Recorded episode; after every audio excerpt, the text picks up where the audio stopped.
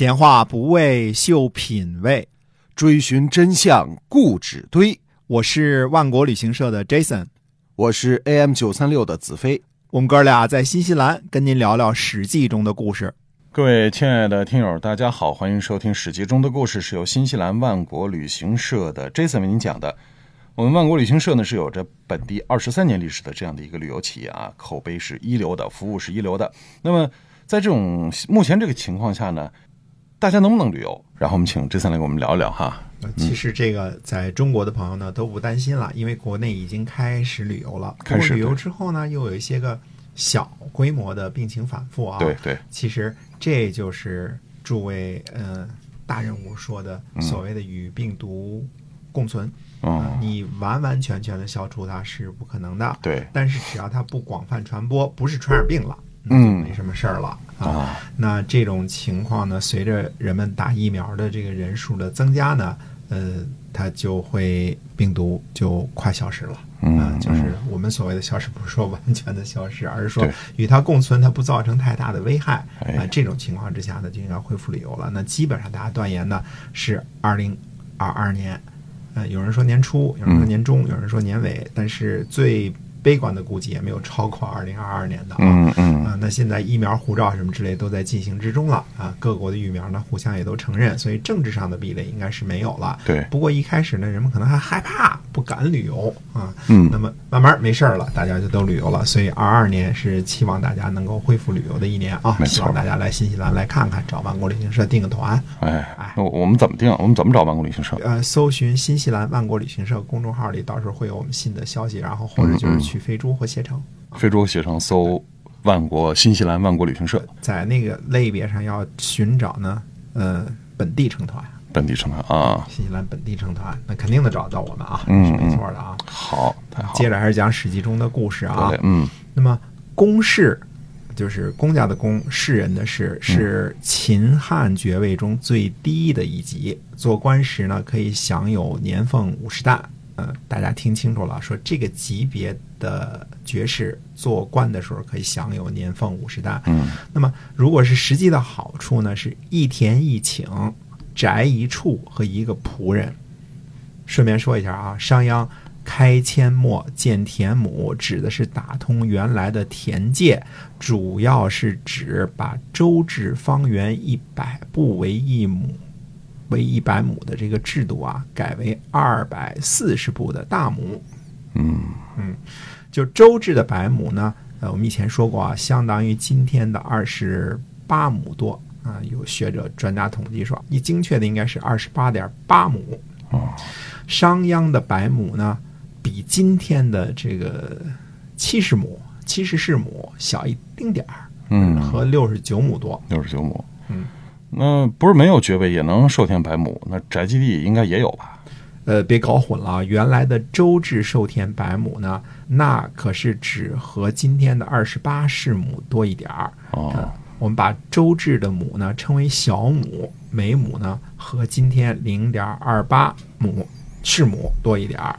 商鞅改革之后呢，变成了大亩，和今天呢零点六八或者零点六九是亩，就不到零点七是亩。嗯同样是百亩授田呢，那么商鞅的制度呢，比起传统的周制多了一倍还不止。嗯，所以这个周制的小亩不到零点三亩，那么商鞅大亩是不到零点七世亩啊，还是挺绕的哈。这个，哎，对，咱得把这个关系啊给 掰扯清楚啊。嗯，那么周制的基准呢是尺，这是度量衡当中的度啊。嗯嗯呃，我们说过，一指等于一拃，大约是二十三厘米左右啊。商鞅那个同声算出来是二十三点一厘米啊。嗯为了方便说事儿呢，我们就忽略这个零点一，统统使用二十三厘米啊。六尺为一步，那么一步呢就是一百三十八厘米。周制的一平方里，或者叫一井的九分之一，相当于今天的二十八世亩多一点儿。嗯，那么，呃，有学者呢按照二十三点一厘米的这个精确计算呢，就相当于二十八点八世亩。商鞅开阡陌建田亩呢，改为二百四十步乘以一百步为一百亩，或者说呢，二百四十步乘以一步为一亩，我们称这个呢是一大亩。嗯呃这样呢，呃，商鞅的一大亩呢，和今天六十九点一二是亩。哦，哎，你的这个商鞅亩的说法有根据吗？呃，我们不但有根据，而且能有很好的根据。我们说秦汉的这个体制应该都是商鞅的这种体制啊。我们看一道，呃，西汉的九章算术，古代数学应用题啊。今有田，广一步半，求田一亩，问纵几何？呃，这是问题啊，嗯这是应用题的问题啊。嗯答约一百六十步。下面的解法呢，我们就直接翻译了，就不说这个文言文了。就是说，他怎么解的呢？他是说，呃，一步半，其中的半步为二分之一。如果以二分之一步为单位，一步半呢就是三个嗯，半步，对吧？对，把二百四十呢，呃，乘二百四十步呢乘以二，则是四百八十步。同样的单位情况之下呢，广度增加了三分之一，长度减少三分之一的呢，这面积是相等的，因为它用了一个单位嘛。嗯答案是一百六十步。哦，所以这差不多可以叫二元一次方程了，还算明白了哈。嗯，你的数学素养好，这点事儿我算了好几个钟头。这个，那你考大学的时候数学考多少分儿？咱说说爵位的事儿啊。公式爵位呢，得到的好处是多给一顷地，就是一百大亩，将近今天的七十世亩，比普通边户民呢强了一倍。呃，爵位呢非常的实惠。那么商君书中的授田呢，很可能是战国中期秦国需要大量开垦荒地时的情景。实际授田情况呢，会随着人口和户口的这个变化呢，以及呢秦国新占领地区人口稠密、田地较少的这种情况呢有所减少。那么这么说有根据吗？呃，你不能因为怀疑我的算术能力而怀疑我的信息准确度啊。那么看出土的里耶秦简记载说，千陵县啊，启都二三个乡，在始皇帝三十五年和公元前二百一十二年的统计，共有田啊，这其中是包括垦田和渔田。嗯，呃，这个我们以后再说这个差别啊，可能也说不清楚。嗯，那么共有田多少呢？五千二百九十五亩，共有编户民一百五十二户，相当于每户呢三十四点四八亩。这个亩都是指的商鞅亩或者叫大亩啊。嗯别忘了，这其中还包括有爵位的那些同志们授田，他有多于平均数的情况。嗯，对吧嗯这样算起来呢，到了始皇帝三十五年，千陵县的农户授田数呢，换算成世亩，还略少于周至的百亩授田的实际数量的。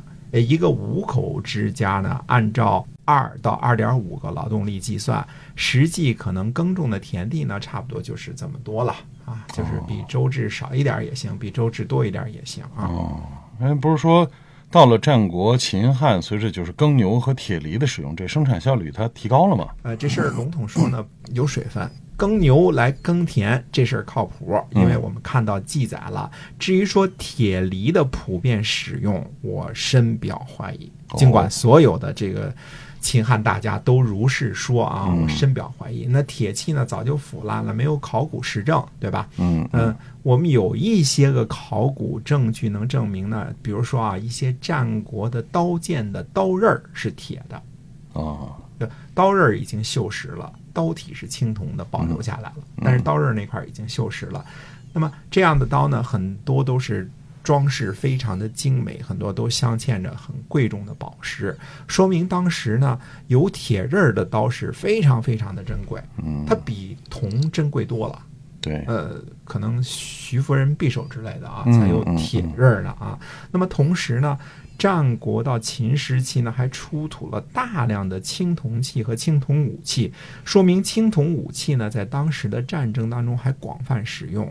以当时呢，都以铜铸钱的现实来看呢，铜都是贵金属，对吧？对大量使用铁制农具的说法十分可疑，那应该是拿西汉之后的情景来生套战国和秦时候做的想当然的结论。所以甭管他是多大的大家，嗯我也不相信那个铁器已经在秦的时候广泛使用了，哦，是是，尤其是。农具。嗯嗯，铁器应该还没有那么广泛哈。啊，对的。啊，所以专家的话也不能都信哈。先质疑，再求证，就是避免迷信啊。我老师说过，迷信就是迷迷糊糊的信。哎，对对，这个这这是科学的态度啊，就是哎先质疑再求证。对，那我们还是看看《礼业勤俭》当中说的啊，嗯说每亩收税一担五斗，五千二百九十五亩，总共收税六百七十七担九斗，记得非常的清楚啊。那么简中还说什么呢？说税田四顷多少一亩，中间缺字儿啊，哦这个字儿缺失了。那么教义礼业勤俭的这个译者呢，补充为四顷四十一亩啊，这个大约的税率是十二分之一，这和秦始皇时期公布的六进位制度呢是符合的。也就是说，到了秦始皇时期，这个田税比周制的田井田制也没有多少变化，就比起古代的十税一还轻了一点，是吧？哎，是看到事实有时候很惊讶啊。那么田税方面呢，看这个实际的记载，农民受剥削的程度呢是差不多的，而且比周制的时候还轻了一点儿。那么其他的方面我们再慢慢说啊。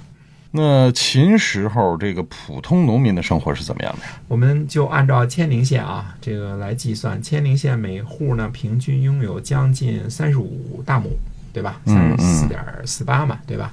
考虑到有些农户有爵位，田地可能多于平均数啊，那么最穷的农户呢，我们保守的按照二十大亩计算啊，我们这儿就算就是有的人一百亩嘛，对吧？对对嗯嗯嗯那么就按二十大亩来计算，那样呢，每亩亩产十八担，上税每亩一担五斗，呃，税后是总共三百三十担，减掉两担种子，呃，剩余的粮食呢还有三百二十八担。按照秦国给出的这个口粮标准，或者叫做呃劳改犯的口粮标准呢，每天两顿饭，嗯各三分之一斗，则一个成年人的口粮呢，大约每年是二十四担。我们就说，或者一个壮劳力，或者一个成年男人的口这个消耗的粮食是每年二十四担。即使最穷的农户呢，授田二十大亩，也远少于这个平均数呢。这个收成呢，还能养活大约是十三个成年人壮劳力。那么按照五到七口人这个一家来算的话呢，也算是很富裕了哈。哎，而公室这个最低的爵位呢，除了田地一田一顷之外呢，外加九亩宅基地，呃，外加一个仆人。如果不欠收、不闹灾荒的情况之下，单纯从粮食的角度来说的话呢，公室这个最低的爵位也相当实惠了。而这些呢，还并不是爵位好处的全部呢。那别说有爵位的人，就说感觉普通农户的生活也是不错的呀。嗯，在反复查验完所有的数字之后呢，突然有个问题啊，嗯，为什么古人用容积单位的担、斗、升来称量这个稻谷，而不是用这个重量单位呢？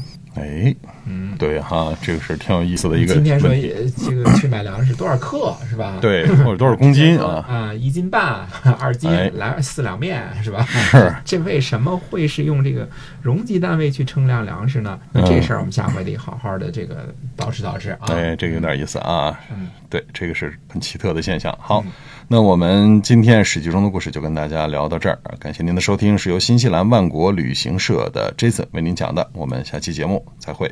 会。